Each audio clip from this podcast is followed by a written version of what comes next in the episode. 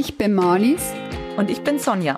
Und zusammen machen wir den Podcast QA Tittle Wir reden über aktuelle Themen im Bereich Software-Testing, Testmanagement und alles, was sonst noch dazugehört. Hallo Sonja. Hallo Marlies. So, jetzt sind wir ja mittlerweile bei der elften Podcast-Folge angelangt und heute haben wir auch mal wieder einen Gast bei uns. Unser Gast ist der David, der arbeitet beim Unternehmen Testbirds und genaueres wird er uns hoffentlich gleich selber erzählen. David, magst du uns einfach mal erzählen, wer du bist, welchen Beruf du eigentlich gerade ausübst und ja, einfach so ein paar Fakten über dich. Ja, hallo, danke, sehr gerne, mache ich natürlich. Wie gesagt, ja, mein Name ist David Dukele.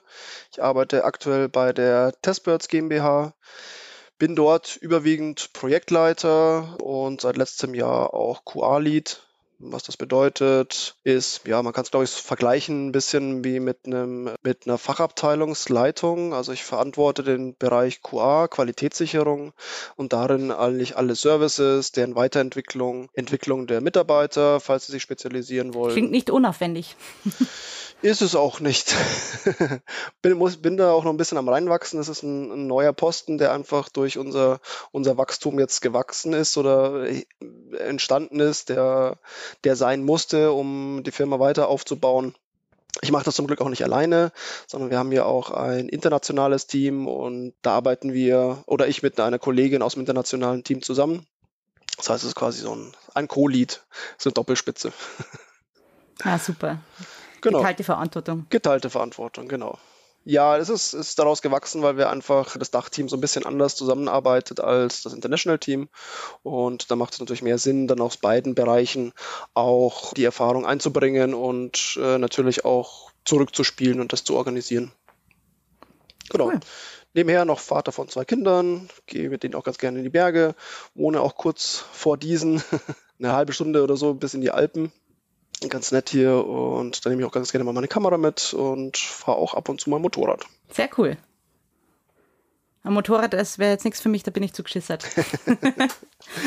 ich habe zum Glück, glaube ich, sehr, sehr spät angefangen. Das, das war ganz gut. Viele hören mit Kindern auf, ich habe mit Kindern angefangen. Aber ich war auch wirklich sehr, sehr vorsichtig und ganz gemütlich. Es ist eher so zum, zum Runterkommen, zu entspannen, die Landschaft zu genießen, die Fahrt ein bisschen zu genießen. Ja, mal weg sein. Und wie bist du dann eigentlich bei deinem jetzigen Beruf gelandet? Ja, das ist äh, eine längere Geschichte, glaube ich fast schon. Bin jetzt auch schon nicht mehr der Jüngste, bin auch schon einige Zeit bei Testbirds. Testbirds ist jetzt letztes Jahr zehn Jahre alt geworden und ich bin schon acht Jahre dabei.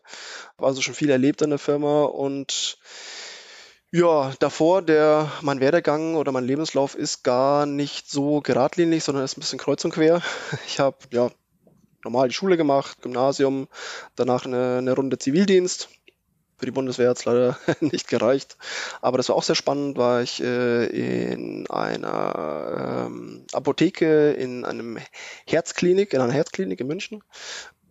War nicht ja so ein Apothekerjob, Lagerjob, viel Verwaltung, aber auch so ein bisschen Chemie dabei, das fand ich ganz spannend. Durfte auch ab und zu mal ins Labor und selber Sachen herstellen. Dann habe sogar noch verlängert, dann um die Zeit zum Studium ein bisschen zu überbrücken als Werkstudent noch zwei Monate hinten rangehängt. Das war ganz, ganz praktisch. Und dann wollte ich eigentlich mal Architekt werden. Das Erste. Spannend. Habe auch Architektur studiert, recht lange Zeit und wurde aber extrem anstrengend. Also die, die TU München hat wahnsinnig den Standard angehoben. Die haben dann auch den Elite-Uni-Status bekommen und die Anforderungen gingen rauf der Support blieb so ein bisschen gleich. Und ja, war, war schwierig und war viel zu tun und äh, ich hatte auch so ein bisschen kreative Pause gebraucht und fand aber mhm. ja das Design immer ganz, ganz, ganz spannend. Ich hatte, wir hatten immer viel zu entwerfen und viele hatten aber dann noch die Zeit, das wirklich schön zu machen, dann noch Sachen dazu zu malen und zusätzlich zu layouten und das hat mich so ein bisschen interessiert und ich wollte eine kurze Pause machen eigentlich nur und dann nach was gesucht und da war eine Stelle ausgeschrieben, mehr oder weniger als, als Grafiker. Und ich hatte damals auch schon das Vordiplom war also ausgebildeter Planzeichner und mich dann beworben und die hatten dann auch einen Ausbildungsplatz. Ich gesagt, ja komm, schaust da mal rein als Mediengestalter. Das war aber eine E-Learning-Agentur. Ja, da bin ich auch erstmal geblieben, fand das recht spannend. Es gab wahnsinnig viel zu sehen. E-Learning war für die Industrie ganz, ganz spannend, um Mitarbeiterschulungen so ein bisschen zu reduzieren, also vor allem die Präsenzveranstaltungen zu reduzieren. Man hat aber dadurch, dass man selbst die, die Inhalte gesehen hat, wahnsinnig viel von quasi dem internen Wissen der Firma mitbekommen. Das fand ich sehr, sehr spannend. Mhm. Da auch viel über Grafik gelernt. Wir haben zwar wenig Print gemacht, weil es sehr, sehr digital war. Es waren digitale Animationen, dann eben auch E-Learning-Systeme gebaut. Klar mit dem Baukastensystem, aber ja schon auch viel, viel weiterentwickelt. Ich hatte auch große Entwicklungsprojekte am Ende. Fand das immer sehr, sehr spannend dazu zu schauen, wie sowas, sowas entstanden ist. Also ich, mhm. ich hatte schon immer so ein, so ein Fable für Sachen, die, äh, wenn ich irgendwo klicke, dass irgendwo anders sich was tut, das fand mhm. ich schon immer faszinierend. Habe auch als Kind ganz viel mit, mit, mit Lego gespielt, habe Sachen ausprobiert, Sachen nachgebaut. Das war immer sehr, sehr spannend. Genau, ja, und aus dieser Pause von Architektur bin ich irgendwie nicht mehr rausgekommen, sondern war dann dort auch so ein bisschen ja, technischer Projektleiter. Also Projektleitung hatte ich da auch schon von Anfang an gemacht, weil auch das erste Projekt, das war so klein, das konnte man gleich selber leiten. Und so hat das Unternehmen gesagt, ja komm, übernimm gleich du Kundenkontakt etc. Das war so ein kleines Schulbuch oder eine Lern-CD für ein, für ein Schulbuch total nett. Gab auch nur einen Grafiker, der das Ganze umgesetzt hat von extern. Ja, das war ganz spannend. Das ist dann einfach immer, immer weiter gewachsen. Ich war interessiert und wollte eben auch immer mehr sehen von, von dem, wie das produziert wird. Hab dann auch zum Teil den, den Tontechniker ersetzt im Urlaub, wenn der mal Urlaub ist. Fand das spannend so ein bisschen wie hier, so ein Studio. Man hat, ein, man hat ein, eine Aufnahme, die gemacht werden muss und nachbearbeiten. Also das fand ich, fand ich sehr, sehr spannend. Und so habe ich Stück für Stück so alles um das Thema E-Learning und Produktion. Es ging wirklich los mit der Konzeption. Wir hatten externe Autoren. Das Thema musste konzipiert werden. Feinkonzept, also Grobkonzept, Feinkonzept. Dann die Drehbücher, die geschrieben wurden, fand ich total spannend. Wusste ich davor nicht. Das hat mich ein bisschen überrascht, dass man da mit Drehbüchern arbeitet, ein bisschen wie im Film. Aber es ist wirklich so. Da wird jede Seite, jeder Aufbau wird konzipiert. Was soll dargestellt werden? Was soll gesprochen werden? Hm. Was soll irgendwie animiert werden? Und als Projektleiter hattest du von, an, warst von Anfang an dabei bis zum Ende und hast das so alles mitbekommen. Ja, und da habe ich auch schon gesehen, dass ja, Testing auch sehr, sehr spannend sein kann und auch schon mitbekommen, dass Testing ganz gerne, ja, es ist so, es ist so der letzte Baustein, der kommt so am Ende und da gibt es dann noch irgendwie ja, Release-Termine, die eingehalten werden müssen. Und ja, manchmal kommt das Testing halt auch ein bisschen zu kurz. Ja, und von, von da weg ging es dann eigentlich schon in Richtung Testbirds, wo es wirklich nur ums Testen geht. Und das fand ich spannend. Ja, hab Spaß, da dabei zu sein und das jetzt weiterzuentwickeln. Ich finde auf jeden Fall spannend, wie du über Zivi, dann Architekt, Grafiker, dann am Ende ja in der QA gelandet bist quasi. Also ja. mein Werdegang war auch nicht ganz geradlinig. Ich habe auch erst, ähm, ich habe erst eine Ausbildung gemacht, zum Beispiel nach dem Abi und habe dann Lehramt studiert. Also ich kenne das sehr gut, wenn man keinen geradlinigen Lebenslauf sozusagen hat. Spannend. Ich habe noch nie gehört, dass jemand sein Zivi freiwillig verlängert, ehrlich gesagt. Aber gut. cool. Das stimmt sogar in doppelter Hinsicht, weil es war so in der Zeit, da gab es noch, ich glaube, zehn Monate Zivildienst und während meiner Zeit wurde auf neun Monate runtergekürzt und ich konnte mich dann entscheiden, ob ich die vollen zehn machen möchte, wie am Anfang, oder ob ich neun, ich habe freiwillig die zehn gemacht, plus dann noch zwei Monate als Werkstudent. Aber dann, das zeigt ja, dass dann wirklich Spaß gemacht hat. Also ist ja super. Ja, habe auch viel gelernt.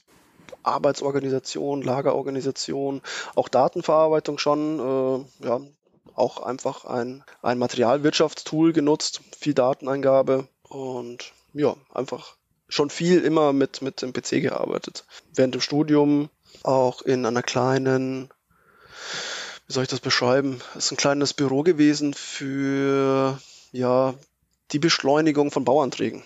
Das war für das mhm. Architekturstudium natürlich interessant, es war aber viel Verwaltung. Äh, es war ein kleines Büro, das hat sich darauf spezialisiert, Bauanträge einfach zu beschleunigen. Also wenn jemand kam, war auch umliegend in München und waren eigentlich, glaube ich, auch fast nur Kunden äh, in und um München rum.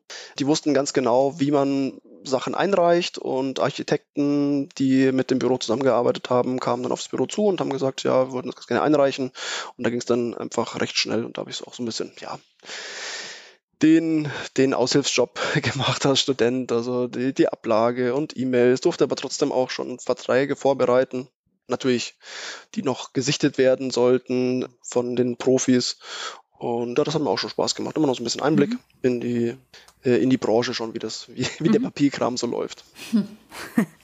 Bei deinem jetzigen Beruf bei Testbirds, aber vielleicht mal erstmal, magst du vielleicht mal kurz sagen, was ist Testbirds eigentlich? Was macht Testbirds? Gerne. Bei Testbirds machen wir Crowdtesting.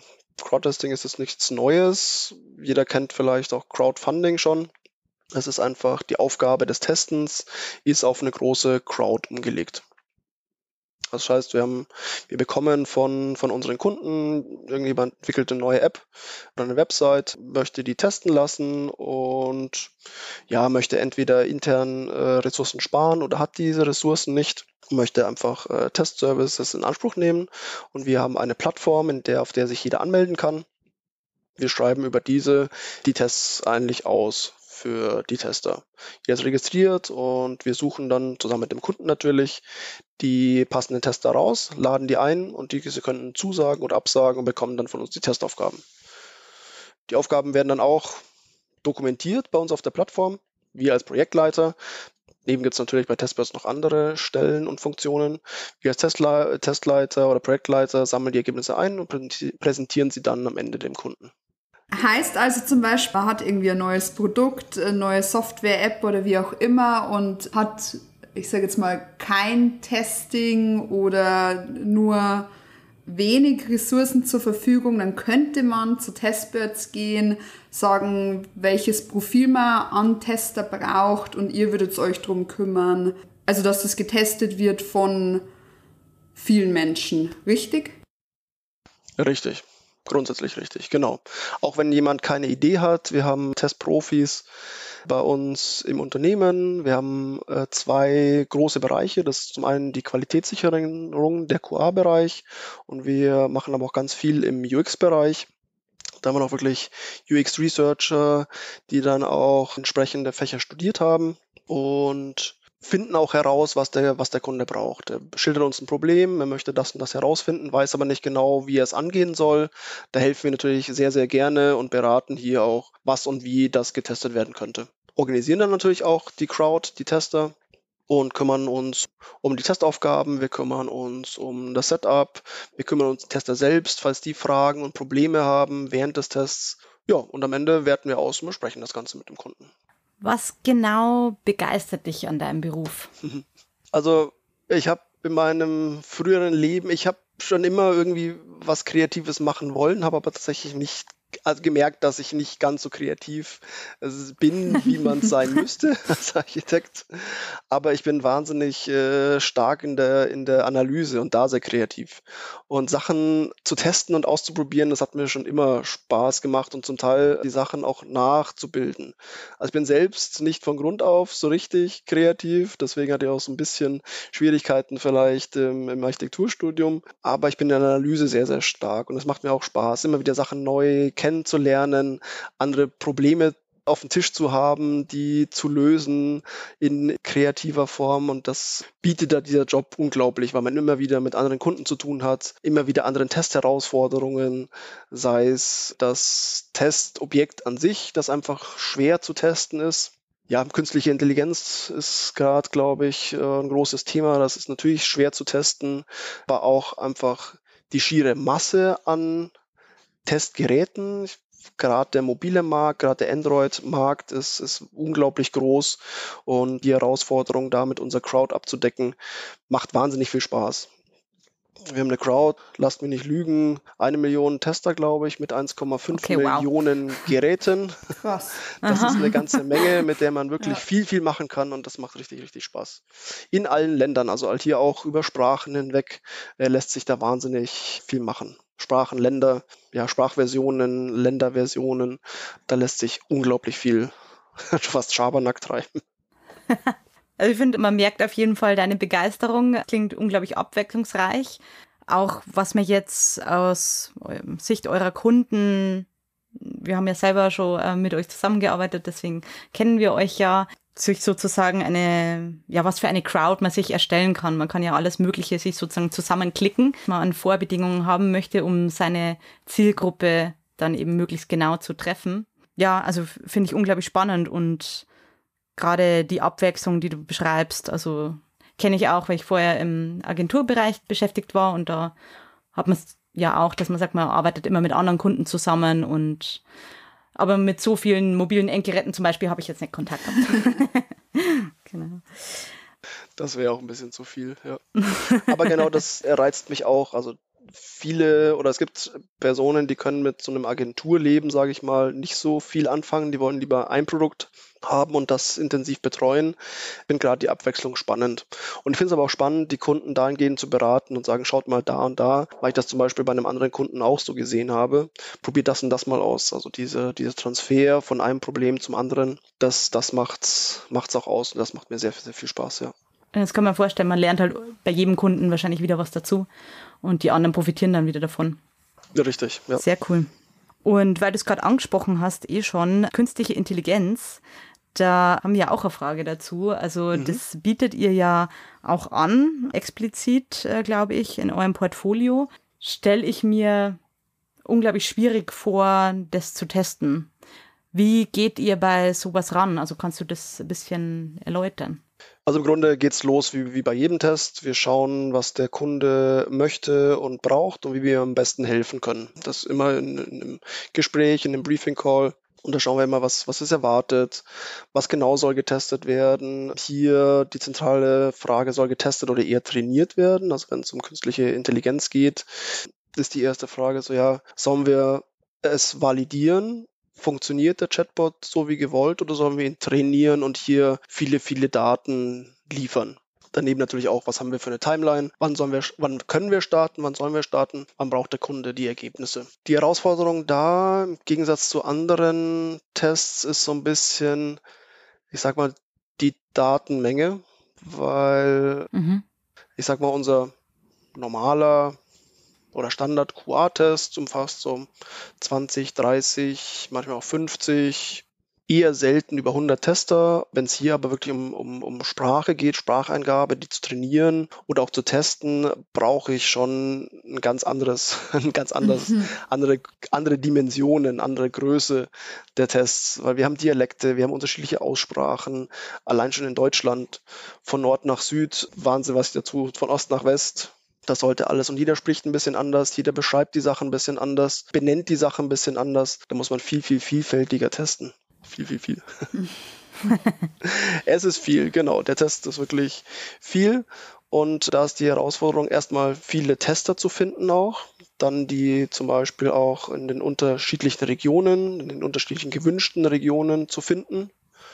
Und dann eben auch die Daten zu verarbeiten. Also unsere Plattform, ob die ausreichen, ob wir die Kapazitäten haben auf der Plattform, ob wir auch im Projektleiterteam die Kapazitäten haben, das alles zu, zu prüfen, zu sortieren, aufzuarbeiten. Das ist so die eine Herausforderung, die Tester auch zu finden, wenn es dann wirklich in die Masse, sagen wir vielleicht sogar vierstellig geht, kann bei dem Test auch gerne mal sein. Das ist auch für unser Crowdmanagement-Team eine Herausforderung. Spannend. Also klingt auf jeden Fall äh, nicht unaufwendig als einen hohen organisatorischen Aufwand, kann ich mir vorstellen. Auf jeden Fall, ja. Auch da auch schon ein bisschen vorher zu analysieren und zu schauen, wie testen wir es denn, wie genau, was, was soll genau getestet werden oder wie, wie sollen wir das System trainieren. Dieses Strukturieren der Ergebnisse. Man hat ja bei einem, bei einem Chatbot oder bei einer künstlichen Intelligenz so, so viele Wege, wie das Ganze reagieren kann und soll. Mhm und das zusammenzufassen und zu schauen, wie man das größtmöglich abgedenkt bekommt, das ist auch eine große Herausforderung, ja.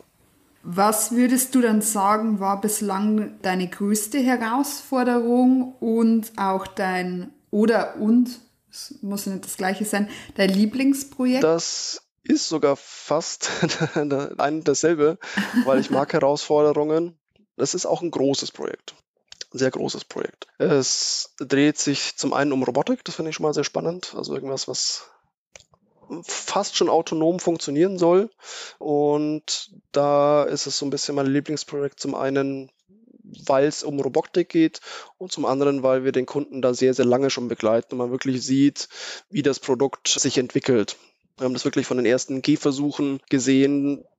Das Gerät konnte wirklich noch fast gar nichts bis, bis hin zur Marktreife haben wir das begleitet, tun das auch jetzt noch, es ist noch nicht erschienen.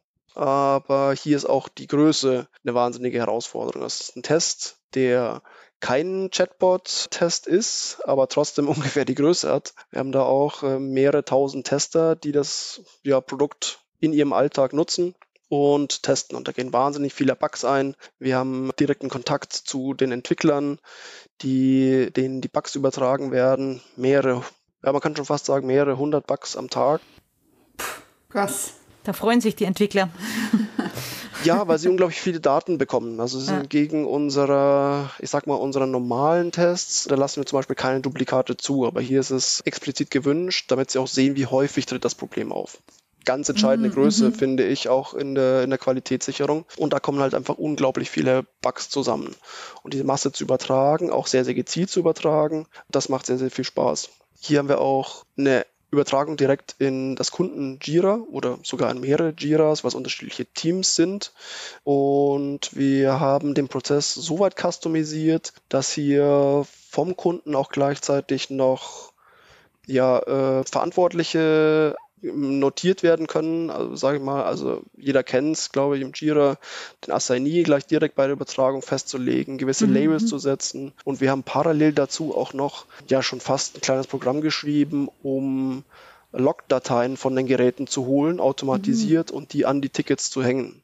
Wahnsinniger Prozess, wo ja auch noch einiges an Daten anfällt. Da sammle ich, glaube ich, täglich so um die fünf bis sieben Gigabyte an Daten ein, täglich. Also das läuft Tag und Nacht durch, weil wir auch nie wissen, wann sind die Geräte online. Muss auch erst gar nicht benutzerdefiniert sein, also dass der Tester das Gerät ausschaltet bewusst, sondern einfach auch Verbindungsprobleme oder außerhalb der Reichweite vom WLAN. Ja, also das ist also das ist eigentlich so das Lieblingsprojekt. Das ist einfach von der Größe her ist es herausfordernd. Wir haben wahnsinnig viel dazu entwickelt, um den äh, Kunden hier zufriedenzustellen und die Daten zu übertragen. Also zufriedenzustellen. Das klingt jetzt vielleicht, als wäre sehr schwierig. Nee, es ist total nette Kommunikation, aber es fällt viel an. Die Tester müssen betreut werden. Wir haben wahnsinnig viele Kommentare. Wir haben Logistikthemen dabei, da wo es auch manche Probleme gibt. Jeder kennt es. Paket geht mal verloren. da muss man mhm. suchen. Und das ja. bei mehreren tausend ist das etwas anstrengend und auch eine, eine Herausforderung. Es klingt wahnsinnig komplex. Allein sagst, ihr lasst Duplikate zu, habt mehrere hundert Bugs am Tag. Wahrscheinlich muss man die Duplikate ja trotzdem dann clustern. Also, dass sie halt zusammengehören im Jira, dass es überhaupt siehst, dass sie häufig auftreten. Ja, krass. Du hast gesagt, das ist jetzt, glaube ich, ein Projekt mit einer längeren Laufzeit. Was ist so eine durchschnittliche Projektlaufzeit bei euch? Also, wie lange betreut ihr ein Projekt? Hm, das ist, glaube ich, das ist wirklich sehr, sehr unterschiedlich. Wir haben Kunden, die kommen, ja, wirklich nur für den einen Test mhm. und sagen, wir haben jetzt neues Release, wir wollen einmal drüber schauen, vorher oder nachher, dann ist es für uns gegessen. Dann gibt es Kunden, die kommen häufiger, man kriegt aber von der Entwicklung nicht so viel mit. Da heißt dann halt, wir testen in jedem Sprint, ist quasi ein Auftrag, wir verarbeiten den, schicken das zurück. Aber bis hin zu dem Kunden, von dem ich gerade erzählt habe, wo wir wirklich ja tagtäglich Kontakt haben und das jetzt schon Gut, es sind eigentlich zwei Produkte, aber mit dem Kunden testen wir jetzt schon ja, eineinhalb Jahre. Eigentlich okay. ohne Pause. Mhm. Unterteilt in unterschiedliche Tests, aber wir haben seit eineinhalb Jahren permanenten Kontakt eigentlich. Eigentlich fast immer einen Test am Laufen. Mhm. Jo. Also zu den kleinen Projektlaufzeiten vielleicht noch. Oder die kürzeste Zeit ist, glaube ich, in, in, ein paar Tagen ist die, ist die durch. Mhm. Ich sag, glaube ich mal, ganz grob mit Vorgesprächen, also ein Briefing Call, Setup, dann Testphase, ein paar Tage vielleicht. Wir haben auch immer noch eine Überarbeitungsphase, in der die Tester ihre Ergebnisse nochmal überarbeiten müssen, weil vielleicht was fehlt oder für uns irgendwas unklar ist, wir eine Rückfrage haben. Und dann mit der Auswertung kann es, ja, ich glaube, nicht wesentlich mehr als eineinhalb Wochen dauern. Mhm. Von den Kunden her, welche Branche ist dann am häufigsten bei euch vertreten? Kann man das sagen oder ist das bunt gemischt einfach? Ist vieles dabei, ist auf jeden Fall ein bunter mhm. Blumenstrauß. Wir haben Kunden aus dem Automotive-Bereich, wir haben Banken und Versicherungen, wir haben viel Manufacturing oder ja viel Konsumerprodukte, Medien, Kommunikation. Also es ist wirklich ein, ein bunter Strauß an, an äh, Kunden. Das macht es auch so interessant.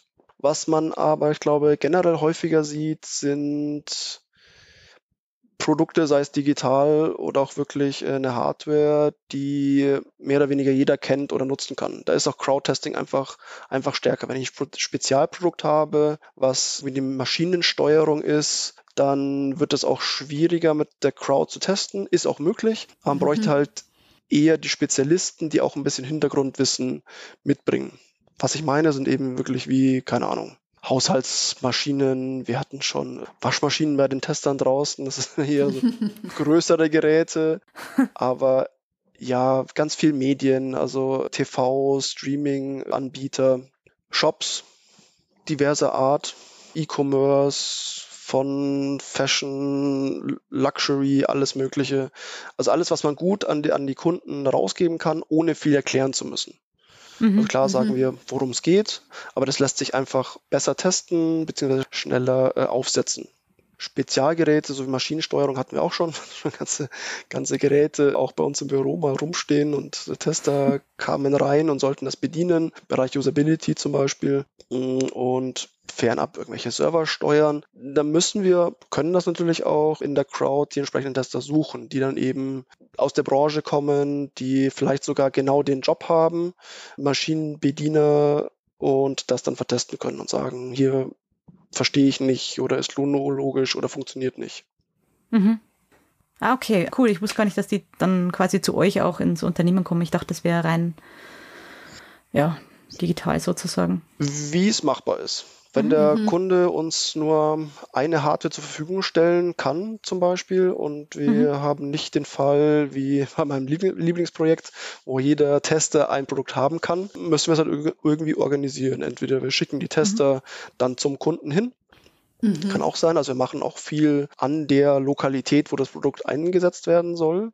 Es gibt ganze Location-Tests, sogar ein, ein Service von uns, da fahren Tester irgendwo hin und müssen irgendwas ausprobieren. Ich habe zum Beispiel für Telekommunikationsanbieter Roaming-Tests, die er einfach von seinem Standort aus nicht mhm.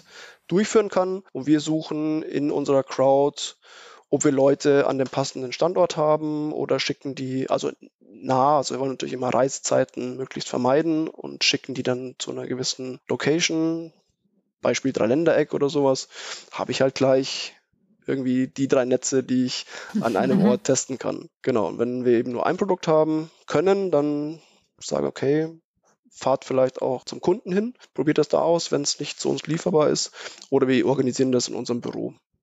Stelle ich mir auch für die Tester und Testerinnen unglaublich spannend vor. Also sehr cool. Ich habe so eine generelle Frage noch, und zwar in den hoffentlich meisten oder wahrscheinlich meisten Projekten ist ja jetzt ein gewisser Grad an Automatisierung auch vorhanden. Also sprich Unit-Tests, Integration-Tests. Das heißt, es ist schon eine gewisse Testabdeckung da. Manchmal wird dann die Frage gestellt, ob es sich überhaupt noch lohnt, sozusagen den Zeitaufwand ins manuelle Testing zu stecken.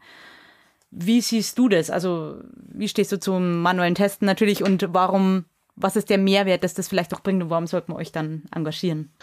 Also einen ganz generellen Mehrwert gibt es im Bereich Usability, User Experience. Das kann ich mit einer Maschine, also ich kenne derzeit keine Möglichkeit und kann es mir auch ganz, ganz schwer vorstellen, irgendwie Usability-Feedback von der Maschine einzusammeln kann man diesen Bereich, glaube ich, schon mal komplett ausschließen. QA-seitig tut sich auch wahnsinnig viel. Wir hatten tatsächlich auch mal eine Plattform angeboten für die Automatisierung. Hieß mal lange, lange Zeit Test Chameleon, weil es flexibel war und sich wandeln kann. Danach Device Cloud, war auch ein ganz, ganz tolles Konzept, finde ich. Da hatten wir virtuelle Maschinen, Emulatoren, die zusammengeklickt werden, konnte jeder kennen brauche irgendwie mal einen Mac, habe nur ein Windows, mache ich mir eine virtuelle Maschine auf. Das hatten wir auch mal angeboten, haben das auch noch erweitert, sodass unsere Tester ihre Mobilfunkgeräte zum Beispiel an unsere ja, Device Cloud anschließen konnten und unsere Kunden konnten automatisiert nicht nur auf einem Emulator testen, sondern auch direkt auf den Geräten der Tester und konnten dann eben Geräte, die sie nicht im Unternehmen hatten, ja, virtuell testen und auch automatisiert.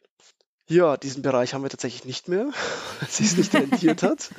Mhm. Auf, oder auf Kundenseite gezeigt, dass Crowd-Testing oder der, das manuelle Testen beliebt ist. Vorteil sehe ich persönlich hier, ja, so ein bisschen die, die Individualität der Tester. Also jeder testet auch ein bisschen anders, jeder nutzt das Produkt anders, jeder geht unterschiedliche Wege. Ich bin halt bei der Automatisierung sehr, sehr stark eingeschränkt. Ich muss das alles programmieren. Es gibt nur nur ist ein bisschen übertrieben, aber es gibt den einen Fall, also es gibt schwarz oder weiß, das kann die Maschine unterscheiden, alles andere muss ich halt dazu programmieren. Aber die Tester, die Crowd-Tester testen das etwas intuitiver. Sie bringen ihre eigene Erfahrung ein, sie denken auch mal um die Ecke, sie können vielleicht Probleme beim Testen auch selbst lösen.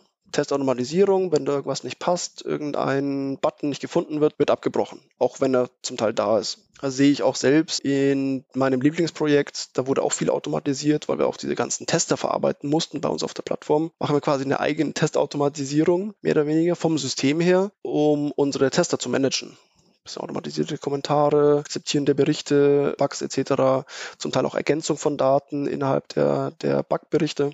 Aber das ist schwer. Also der, der Automatisierungsaufwand ist erstmal sehr, sehr hoch, bis ich es nutzen kann. Ich muss ein Framework bereitstellen, ich muss erstmal zumindest die ersten Funktionen programmieren, damit ich das testen. Nichtsdestotrotz finde ich es find eine gute Sache, weil gerade die Prozesse, die ich immer wieder testen kann und die verlässlich laufen müssen, kann ich super mit einer Testautomatisierung abdecken, mhm. wenn ich den Aufwand betreiben möchte und kann. Sodass E-Mail-Anbieter senden und empfangen, kann ich immer wieder per Testautomatisierung testen und habe live einen Stand, ob es funktioniert oder nicht. Und sehe sofort, wenn mir mein E-Mail-Server zum Beispiel abraucht, abstürzt, mhm. Hänger hat, Fehler wirft, überlastet ist zum Beispiel. Also ein Monitoring der, der ganz, ganz essentiellen Prozesse finde ich sehr, sehr wichtig und das kann man automatisieren. Bei manuellen Testen, vor allem unser Crowd-Testing, finde ich es super, dass die Tester halt einfach flexibel sind. Ich muss es nicht so genau beschreiben. Ich kann den Use Cases vorgeben, kann denen sagen, hey, äh, lieber Tester, hier hast du eine App, versuch dich A mal anzumelden oder zu registrieren, B, versuch, probier mal die Suche aus, ähm, spiel damit mal rum, exploriere, sind auch viele explorative Tests dabei bei uns. Mhm. Und ja, ich habe ein recht schnelles Setup. Das kann ich mit dem Kunden kurz besprechen, kann das sehr, sehr schnell runterschreiben, kann das den Testern kommunizieren. Und wenn immer irgendwas ist, der Tester wird noch irgendwo was anderes ausprobieren, mhm. wenn er irgendwo nicht zum Erfolg wird. Wenn ich sage, probier die Suche aus, spiel damit rum, wird er Sachen ausprobieren, Falscheingaben machen. Eine Automatisierung muss genau sagen, was soll sie eingeben. Und wenn das mal nicht funktioniert oder die, Such äh, die, die Automatisierung das mal nicht eingeben kann, ist Schluss. Abbruch, Fehler, mhm. XY. Tester macht immer noch ein bisschen weiter.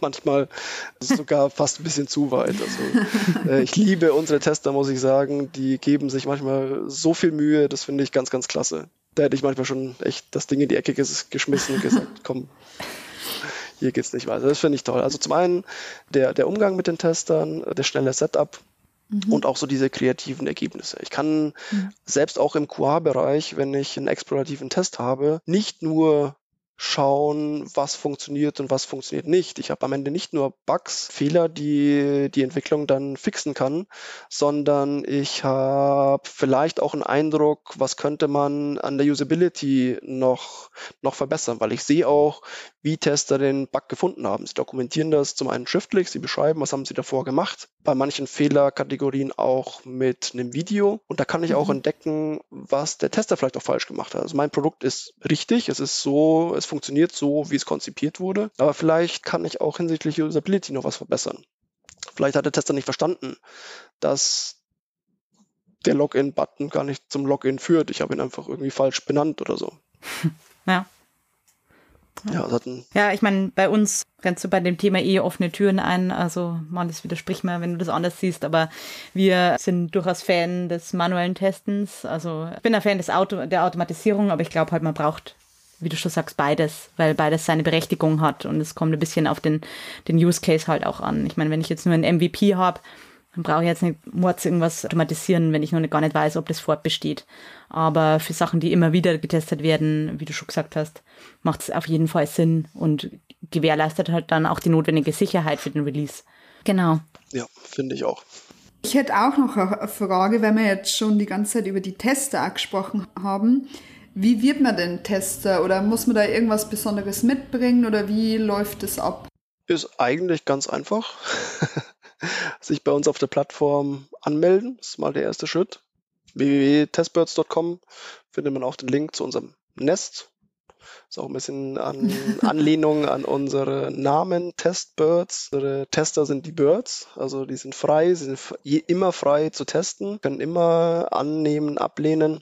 Und unsere Plattform heißt Nest, das Nest, also ihre kleine Heimat. Ja, da findet man auf jeden Fall auf unserer Plattform den Link zu unserem Nest und kann sich da erstmal anmelden. Es gibt ein kleines Profil. Ganz wichtig ist erstmal mindestens ein Testgerät, weil ohne Testgerät wir, können wir niemanden einladen. Und dann gibt es einen kurzen Einstiegstest. Da kann man uns so ein bisschen kennenlernen. Da können wir die Tester ein bisschen kennenlernen.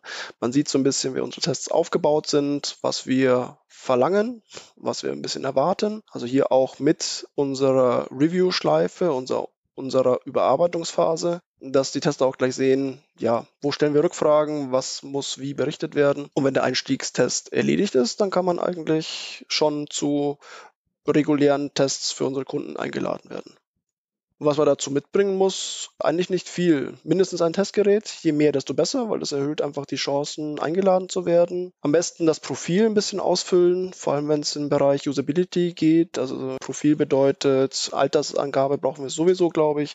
Aber sowas, was ich vorhin angesprochen habe, Job wäre interessant sind zum Teil auch, gebe ich zu, natürlich äh, etwas privatere Daten. Die muss auch keiner angeben, ist alles optional. Aber wenn wir natürlich zum Beispiel nach Einkommensgröße suchen müssen und jemand hat es nicht angegeben, können wir ihn nicht einladen, weil wir es wie gesagt nicht wissen. Also das Profil auf jeden Fall ausfüllen, soweit man möchte und soweit man die Angaben machen möchte und dann einfach Spaß haben, also den Spaß mitbringen, am Testen Sachen auszuprobieren, auch neue Sachen auszuprobieren.